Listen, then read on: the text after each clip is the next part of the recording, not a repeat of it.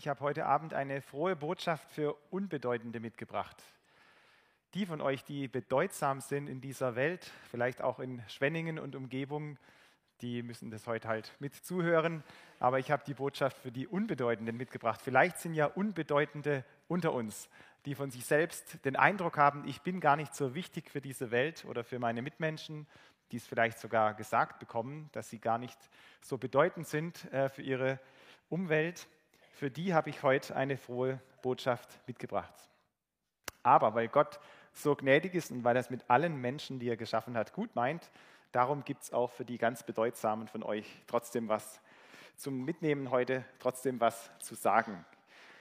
Und dass Gott für uns eine Botschaft hat, gerade auch für die Unbedeutenden, egal wo ihr euch jetzt selbst einsortiert, da sind wir schon mitten im Thema von Advent und Weihnachten, dass Gott in diese Welt hineinkommt und dass er den Menschen etwas zu sagen hat.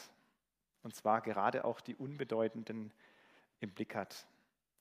Sogar so sehr, dass er Engel schickt, dass er Engel schickt, die Menschen begegnen, die sonst gar nicht groß aufgefallen wären, dass er Engel schickt zum Menschen, um ihnen Botschaften auszurichten, direkt von Gott. Und das wollen wir uns auch heute miteinander anschauen im Lukas-Evangelium, als Gott einen Engel schickt zu einer unbedeutenden jungen Frau, zumindest bis dahin unbedeutenden jungen Frau. Gott schickt Engel, um durch sie zu reden zu den Menschen. Das finden wir in der Bibel an etlichen Stellen. Und gerade rund um das Thema Weihnachten was ja so nicht benannt wird, aber rund um die Geburt von Jesus, um diese Ereignisse, finden wir in der Bibel, dass doch an etlichen Stellen Gott Engel schickt, dass er Boten schickt, die Menschen etwas zu sagen haben. Dass er ankündigt einem Zacharias, er wird ein Kind bekommen, Johannes der Täufer, der den Weg vorbereitet. Dass ein Engel zu Maria kommt, dass ein Engel zu Josef kommt, dass Engel zu den Hirten kommen und ihnen auf dem Feld verkünden als erstes, Jesus ist geboren. Dass Engel dann später zu Maria und Josef kommen und ihnen sagen, ihr müsst weggehen. Oder ein Engel, der sie warnt, ihr müsst abhauen, es wird zu gefährlich. Da entdecken wir, dass diese Geschichte etwas ganz Besonderes ist für unsere Welt und Weltgeschichte und dass Gott darum speziell viele Engel hineinschickt, die den Menschen sagen, was jetzt zu tun ist oder auch nicht. Und da hat Gott eine Botschaft. Und diese Engel begegnen uns auf unterschiedliche Weise. Ich weiß nicht, wer von euch schon mal einem Engel begegnet ist. Ob ihr das erlebt habt, dass ihr sagen könntet, da ist ein Engel gewesen. Ich habe es gestern wieder erlebt. Andersrum. Dass jemand zu mir gesagt hat, Sie sind ein Engel. Da habe ich gesagt, nein, sowas ähnliches. Äh, und habe dann erklärt, dass ich äh, Pastor bin und so weiter. Und da habe ich gesagt, doch, nein, Sie sind ein Engel, weil Sie haben mir geholfen. Da war eine Frau am, am Straßenrand, die sehr schwerfällig gelaufen ist. Und ich habe dann angehalten, habe sie gefragt, ob sie ein Stück mitnehmen kann. Und hat sich herausgestellt, sie wollte in ein Dorf laufen, das ungefähr zehn Kilometer weg ist. Ich sagte, das wird wahrscheinlich schwierig bis zum Einbruch der Dunkelheit. Und es war um zwölf, als ich sie getroffen habe. Aber ich habe gesagt, ich nehme sie mit und fahre sie nach Hause. Und dann hat sie gesagt, nein, nein, ich bin ein Engel. Und ich habe gesagt, nee, das bin ich nicht. Doch, doch, weil sie haben mir geholfen. Vielleicht schön, wenn ihr das erlebt oder wenn man das so gesagt kriegt. Das habe ich dieses Jahr schon mal so ähnlich erlebt, dass jemand gesagt hat, ich wäre ein Engel, weil ich ihm geholfen habe, als ich ihn auf der Straße gesehen habe. Es gibt auch gelbe Engel, wo man da was dafür bezahlt, dass die kommen. Aber in der Bibel begegnen uns Engel. Vielleicht habt ihr es noch gar nie bewusst wahrgenommen, dass Gott einen Engel zu euch schickt. Aber es kann sein, dass ihr es trotzdem schon erlebt habt und nicht gemerkt habt. Die Frau, Maria, von der wir heute hören, die hat gemerkt, um was es geht. Die hat wahrgenommen, hier spricht ein Bote Gottes mit mir. Und wir schauen uns mal an, was sie erlebt, wie Gott in ihr Leben hineinkommt. Ich weiß nicht, ob sie so ausgesehen hat, aber es könnte sein. Mir gefällt diese Bildergeschichte, die man jetzt im Internet nicht sieht, aber hier vor Ort. Es heißt, Elisabeth war im sechsten Monat schwanger. Da schickte Gott der Engel Gabriel den Engel Gabriel zu einer Jungfrau in die Stadt Nazareth in Galiläa. Sie war mit einem Mann verlobt, der Josef hieß und ein Nachkomme Davids war. Die Jungfrau hieß Maria. Maria bekommt Besuch. Gott schickt einen Engel zu ihr Wir kriegen sogar einen zeitlichen Hinweis, dass zu diesem Zeitpunkt Elisabeth schon ein halbes Jahr schwanger war. Auch dort war Gabriel schon bei Zacharias und hat ihm das angekündigt. Und jetzt schickt Gott wieder diesen Engel. Er schickt ihn in, nach Nazareth in ein kleines, unbedeutendes Städtchen mit ein paar hundert Einwohnern, zu einer Frau, wo wir immerhin den Namen wissen, Maria, aber nichts über ihre Eltern erfahren, über die Situation drumherum. Zu ihr schickt Gott den Engel. Und das finde ich sehr zentral auch an dieser Geschichte von Weihnachten, dass Gott ihn ganz gezielt dorthin schickt. Er nimmt einen Engel, den Gabriel, das werden nur zwei Engel namentlich erwähnt in der Bibel, Michael und Gabriel, er ist der eine davon, und er schickt ihn zu ihr hin. Zu ihr, die unbedeutend ist, die unbekannt war zur damaligen Zeit. Niemand wusste, wer Maria aus Nazareth ist, warum auch, aber er hat sie im Blick. Und das finde ich auch eine sehr wichtige Botschaft für uns, dass Gott jeden kennt. Er kennt dich, er weiß, was in dir vorgeht und das soll keine Drohung sein, sondern das ist mutmachend, dass wir wissen, Gott kennt uns, er sieht in unser Herz und er weiß, wie wir zu ihm stehen. Er weiß, ob wir vertrauenswürdig sind, auch für bestimmte Aufgaben, ob er uns gebrauchen kann, auch für das, was er vorhat. Und bei Maria wusste er, er kann sie aussuchen. Darum hat er den Engel ganz gezielt zu ihr geschickt. Er hätte ja auch den Engel losschicken können, sagen können, geh mal auf die Erde, schau dich um und guck mal, ob du jemanden findest, den du für geeignet erachtest. Das hat Gott nicht gemacht. Er hat selbst Maria ausgewählt. Er hätte auch einen Wettbewerb ausrufen können, dass man herausfindet, wer bewirbt sich denn? Welche Frauen bewerben sich für diese Aufgabe, den Retter der Welt auf die Welt zu bringen, also die Geburt durchzuführen. Wenn es einen Wettbewerb gegeben hätte für die Frau, die am geeignetsten scheint, um diese Aufgabe auszuführen, dann hätte sich Maria vermutlich gar nicht beworben. Sie hätte gar nicht mitgemacht. Warum auch? Das war nicht ihre Art. Sie hatte nicht das Ziel, so entdecken wir es zumindest in der Bibel, ganz groß rauszukommen. Das war nicht der Grund, warum sie für diese Aufgabe ausgewählt wurde sondern weil Gott in ihr Herz hineinschaut. Weil er einen Engel schickt genau zu ihr, um mit ihr diese Aufgabe auszuführen. Und dass Gott das macht, dass sie dem Engel begegnet, das ist schon eine Zumutung auch für Maria. Ich habe noch nie selber ein Kind gekriegt und wahrscheinlich wird es auch nichts mehr, aber die Frauen von euch, jetzt auch die Jüngeren, die selbst noch keine Kinder haben, wenn ihr euch jetzt vorstellt, es kommt ein Engel zu euch und sagt euch, ihr werdet bald ein Kind bekommen, auf ganz ungewöhnliche Weise. Und das war damals schwierig. Da kommen wir gleich noch dazu, wie sie reagiert. Aber Moment mal, das hat sie sich so gar nicht vorgestellt. Natürlich, sie war schon verlobt, sie hat sicherlich sich darauf gefreut, zu heiraten dann, Josef, dass sie dann Kinder bekommen, eine Familie haben. Aber jetzt plötzlich so ein Kind, ohne schon verheiratet zu sein, was soll Josef sagen, wenn Gott da irgendwie dafür sorgt, dass sie ein Kind kriegt? Welche Gefahren kommen da vielleicht noch auf sie zu, wenn der König, der amtierende König Herodes mitbekommt, was da los ist? Was ist das für eine Perspektive, Jesus als Sohn auf die Welt zu bringen, der nicht 90 Jahre alt wird und für sie mal sorgt und sie alt ist, sondern der ein sehr abruptes, grausames Lebensende hat wenn er da noch wieder aufsteht und wieder kommt. Aber dass diese Geschichte in ihrem Leben spielt, war für sie eine Zumutung, hat ihre ganzen Lebenspläne erstmal über den Haufen geworfen. Und genau zu ihr schickt Gott jetzt diesen Engel. Ich habe es schon angedeutet, Gabriel wird er genannt, dieser Bote. Vieles in der Bibel würde mich manchmal mehr interessieren, als es beschrieben ist, so auch Gabriel. Wir erfahren gar nichts über ihn außer seinem Namen und dass er ein Engel war von Gott. Dass er einer der beiden war, die namentlich genannt werden und dass er immerhin mit Daniel im Alten Testament gesprochen hat, mit Zacharias, mit Maria. Aber das war es auch schon ziemlich. Als er sich Zacharias vorstellt, da finden wir noch einen Hinweis über ihn, den er selber gibt, dass er sagt, Kapitel 1, Vers 19, ich bin Gabriel, der vor Gott steht. Ich stehe vor Gott. Das ist meine Aufgabe als Engel. Gabriel, ein scheinbar besonderer Engel für spezielle Aufträge, den Gott schickt. Und auch Gabriel hat erlebt bei Zacharias, dass er kommt, dass er eine Botschaft bringt, die zusammenhängt mit Weihnachten, mit Jesus. Und Zacharias glaubt ihm gar nicht.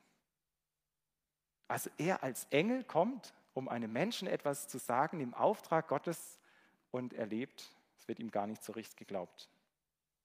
Und jetzt kommt er zu Maria. Ein Engel.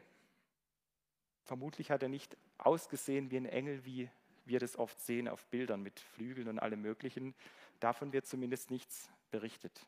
Es wird erwähnt, da kommt ein Engel, der hat sie besucht und sie hat gemerkt, das ist nicht einfach irgendwer.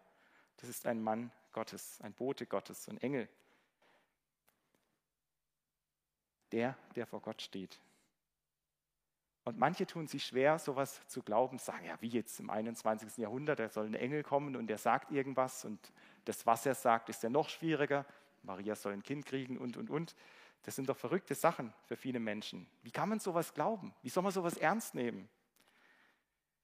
Es war damals nicht einfacher für die Leute, das zu glauben, dass es wirklich so passiert, was Gott hier sagt.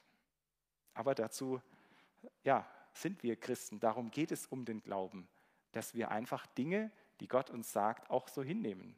Ihm vertrauen, dass er es recht macht, auch wenn wir uns gar nicht vorstellen können, wie das geht. Das macht ja gar nichts. Gott muss uns gar nicht alles erklären und so zeigen, dass wir es voll verstehen. In Klammer, es gibt auch ganz viele Dinge auf der Welt, die ich überhaupt nicht verstehe, trotzdem froh bin, dass sie funktionieren, dass sie da sind. Das ist gar nicht die Voraussetzung, dass ich alles nachvollziehen kann und weiß, wie es ist. Gott schickt einen Engel, um diese Botschaft zu bringen, die so wichtig ist für uns Menschen, lebenswichtig. Und es heißt hier, dass der Engel sie besucht hat und mit ihr gesprochen hat. Das heißt, da trat der Engel bei ihr ein und sagte, sei gegrüßt, Gott hat dir seine Gnade geschenkt, der Herr ist mit dir. Maria erschrak über diese Worte und fragte sich, was hat dieser Gruß zu bedeuten? Maria erschrickt über das, was der Engel sagt. Es steht hier nicht, dass sie erschrocken ist, als sie ihn gesehen hat, weil er irgendwie drei Meter groß war und mit Flügeln geleuchtet hat und sonst irgendwas. Vermutlich hat er ganz normal wie ein Mensch ausgesehen, habe ich schon gesagt. Aber das, was er sagt, bringt sie durcheinander. Gott hat dir seine Gnade geschenkt. Sei begrüßt, du Begnadete. Nicht die Begnadigte, sondern die Begnadete. Die, die bei Gott Wohlgefallen gefunden hat. Er grüßt sie und er spricht von Gottes Gnade. Dass sie überhaupt jetzt hier ins Visier gerät, dass wir heute ihren Namen kennen, das hat allein mit Gottes Gnade zu tun, weil er sie auserwählt hat, weil er sie kennt und für sie diese Aufgabe vorgesehen hat, weil er damit, dass er sie aussucht, auch ihrem Leben zustimmt, dass sie auf dem richtigen Weg ist mit ihm und darum zu gebrauchen ist für solche Aufgaben. Dass er ihr zusagt, der Herr ist mit dir.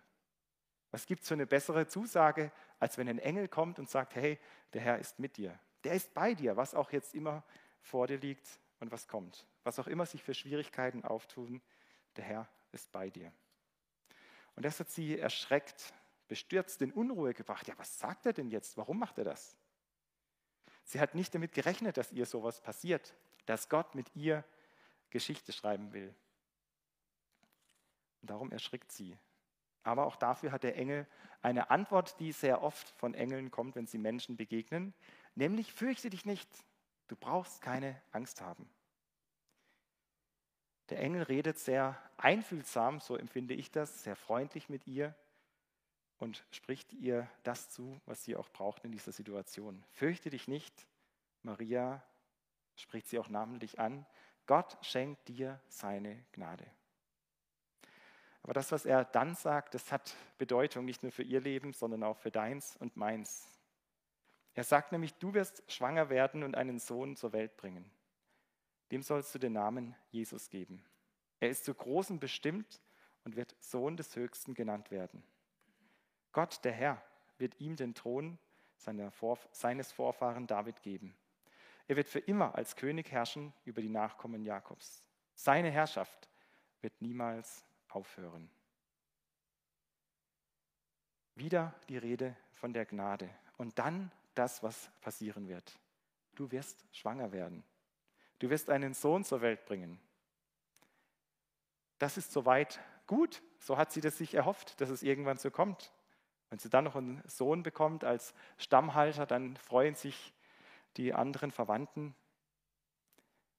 Aber dass er Jesus heißt, so wie sonst keiner heißt von den Verwandten, da geht schon los. Jesus, der Name, der Programm ist, Gott, der rettet, Gott, der da ist. Warum soll er jetzt so heißen?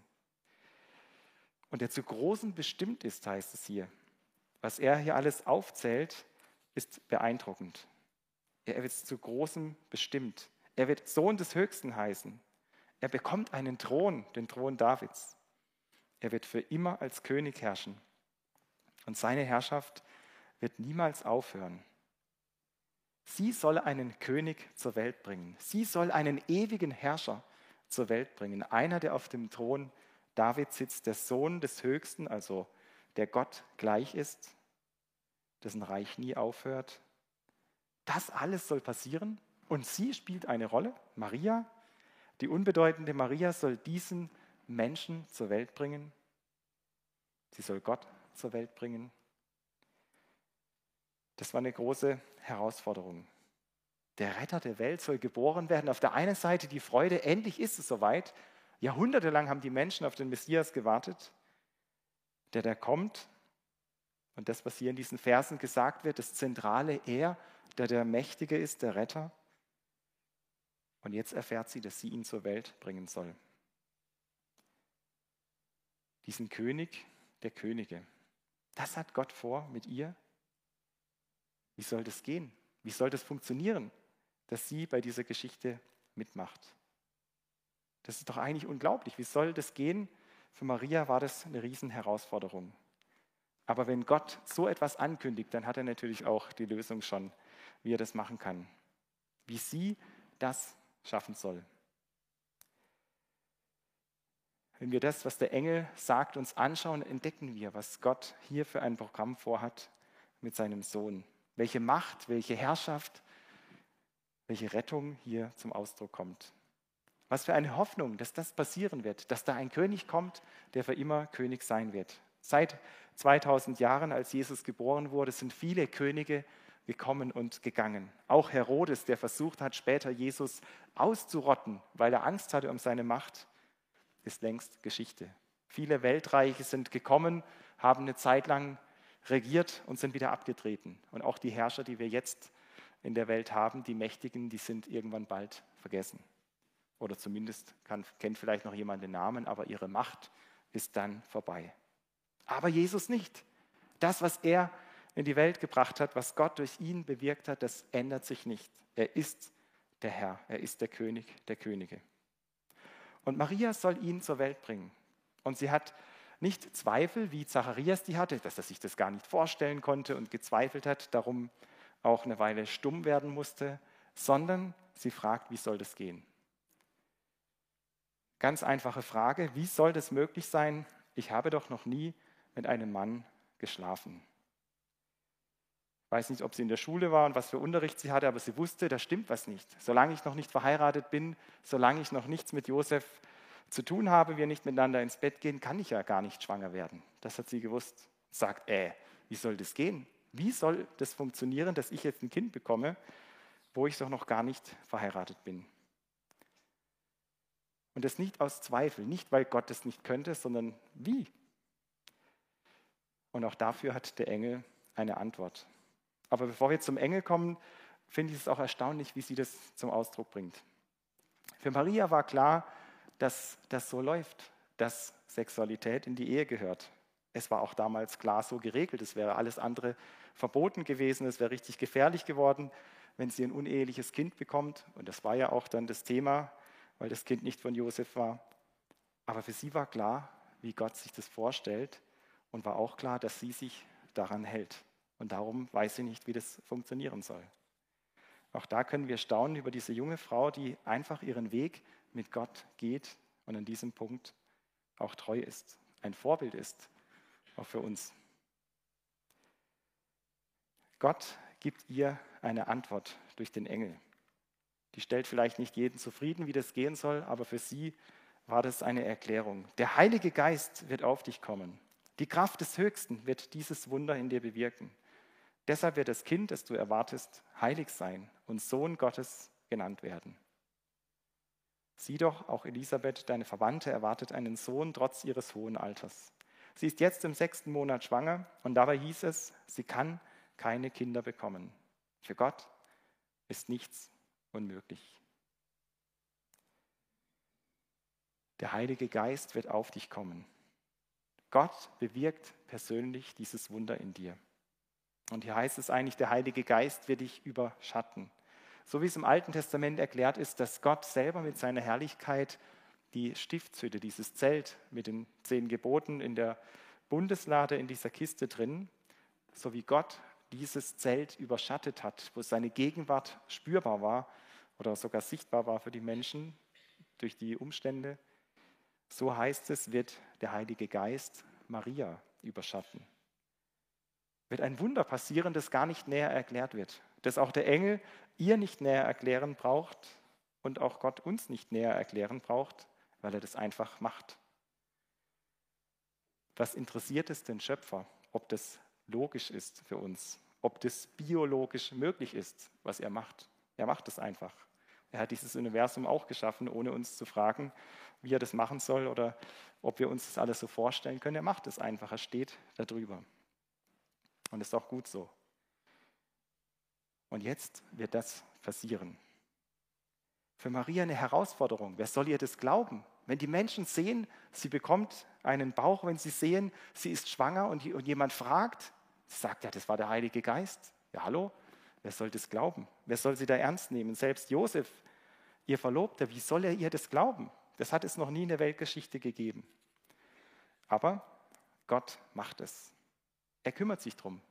Und Maria erklärt sich bereit, mitzumachen. Wenn Gott so einen Plan hat, wenn er ihr so etwas offenbart, dann weiß er auch, wie er das hinkriegt. Auch die ganzen Umstände drumherum. Und das wird deutlich in diesem Satz des Engels, den er ganz deutlich macht, wenn er sagt, für Gott ist nichts unmöglich. Gott selbst spricht im Buch Jeremia in Kapitel 32, Vers 27, sollte mir etwas unmöglich sein. Eine Frage, die Gott stellt, sollte mir etwas unmöglich sein? Ja, was denn? Fällt euch etwas ein, was Gott nicht kann? Ja, da gibt es so Beispiele, kann er einen Stein machen, den er nicht hochhebt und sowas, aber das sind sehr, sehr menschliche Gedanken äh, mit unseren kleinen Gehirnen, das bringt Gott jetzt nicht in Bedrängnis. Gibt es irgendwas, was Gott nicht kann? Nein, natürlich nicht. Und darum, er kann Menschen verändern. Das wird in der Bibel beschrieben, das sehen wir bis heute, dass Menschen total verändert werden können durch Gottes Wirken, sich ihr Leben verändert und Dinge positiv sich verändern, die man sich nie hätte vorstellen können. Dass Gott damals wie heute wirkt, dass er Wunder tut, wo medizinisch Dinge unmöglich sind, wenn Menschen krank sind, egal in welchem Bereich. Und das ist die Hoffnung auch im Advent 2022. Da, wo du vielleicht keine Hoffnung hast oder Probleme da sind, wo du nicht weißt, wie das gehen soll. In der Familie, der Ehe, am Arbeitsplatz oder auch sonst. In unserer Welt, wo so viel Chaos ist, für Gott ist nichts unmöglich. Und wenn wir am Ende des Jahres jetzt stehen, ist es vor allem immer wieder auch für Gemeinden, für Missionswerke sehr spannend, wie Gott das denn macht, auch mit den Finanzen. Unserem Liebenzeller Gemeinschaftsverband fehlen noch ungefähr 400.000 Euro bis zum Ende des Jahres. Und ihr wisst es nicht mehr lange. Die Liebenzeller Mission noch 3,4 Millionen Euro stand gestern. Was noch fehlt bis zum Ende des Jahres, um die Kosten für die Arbeit zu decken. Und dann heißt es, für Gott ist nichts unmöglich. Es ist spannend und herausfordernd, gerade jetzt in dieser Zeit, wo viele auch finanziell in Bedrängnis geraten. Aber Gott hat es jedes Jahr hingekriegt. Er hat seine Werke durchgebracht, durch alle Krisen, was auch immer geschehen ist. Und ihm kann man auch vertrauen, dass er es jetzt wieder schafft. Mit den Finanzen, mit den Dingen, auch in deinem eigenen Leben. Wenn für ihn nichts unmöglich ist, wenn er ein Kind in Maria erschaffen kann, ohne dass ein Mann etwas mit zu tun hat, dann kann er auch alles andere. Und das ist auch die Botschaft von Weihnachten, von Advent, dass für Gott nichts unmöglich ist. Es gibt nichts, was ihn aufhält. Und die einzige Antwort, die sinnvoll ist, das einzige Verhalten, wie wir dem entgegentreten, das können wir auch lernen von Maria. Denn es heißt bei ihr, da sagte Maria, ich diene dem Herrn. Es soll an mir geschehen, was du gesagt hast. Da verließ sie der Engel. Der Engel hat seinen Job getan, er kann wieder gehen. Er wird hier nicht mehr gebraucht. Maria sagt, ich diene dem Herrn. Und das, was Gott geplant hat, soll geschehen. Sie bezeichnet sich als Magd des Herrn, so kann man es auch direkt übersetzen. Sie ist demütig gegenüber Gott. Sie weiß, er ist allmächtig und wenn er das vorhat, dann wird er es machen und ich mache mit. Und damit gibt sie alles an Gott ab, wie Josef reagiert, wie die Umwelt reagiert um sie herum. Wenn das rauskommt, was alles damit verbunden ist, ihr ganzes Leben, was über den Haufen geworfen ist, wenn Gott sie in diese Situation führt, dann wird er es recht machen. Und das ist auch das Beste, was du und ich, was wir tun können, wenn wir merken, was Gott mit unserem Leben vorhat. Dass wir generell bereit sind und sagen, ich möchte Gott dienen. Ich möchte für ihn da sein. Ich möchte das tun, was er will. Ich möchte gehorsam sein und einfach bereit sein, auf Gott zu hören. So findet sie in ihrem Leben Erfüllung indem sie sich Gott zur Verfügung stellt. Sie wurde ausgewählt als eine Unbedeutende. Und das Ziel war nicht, dass sie durch diese Geschichte jetzt weltbekannt wird, dass sie verehrt wird, dass die Menschen Statuen durch die Gegend tragen von ihr oder sonst irgendwas. Es geht darum, dass sie die Aufgabe tut, die Gott ihr zugedacht hat. Und auch später, nach dieser Begegnung, ging sie in die Stille zunächst einmal eine Weile und sie überlässt sich ganz Gott. Einige Verse später in Lukas 1 ab Vers 46 können wir lesen, was sie dann gesagt hat. Ich möchte es uns mal vorlesen. Lukas 1 ab Vers 46, da heißt es, da sagte Maria, ich lobe den Herrn aus tiefstem Herzen.